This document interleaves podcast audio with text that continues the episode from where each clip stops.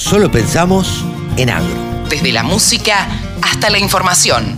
Bajate la aplicación para escucharnos en tu celu. Este miércoles estuvimos en la Cámara de Diputados de la Nación con presidentes y representantes de diversos bloques que en conjunto totalizan 132 de los 257 diputados que componen este cuerpo.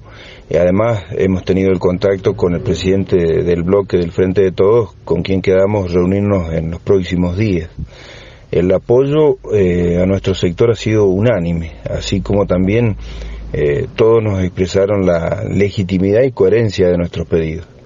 Hemos expresado que no pueden seguir expoliando a los productores porque no solo es que no existen políticas agropecuarias adecuadas para favorecer el desarrollo eh, nuestro y del interior productivo, sino que por el contrario nos castigan buscando cada día nuevas maneras de exprimirnos. Eh, nos fuimos con una buena impresión porque realmente los diputados comprenden de lo que hablamos, no solo porque les dijimos, sino también porque viven en esas provincias en las que ven que lo que decimos es real.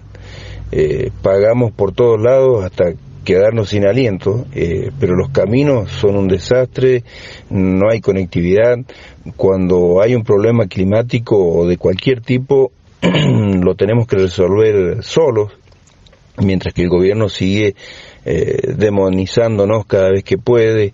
De hecho, ese mismo día nos acusaron de querer comprar departamentos y tantas otras eh, situaciones eh, que chocan de frente con la realidad.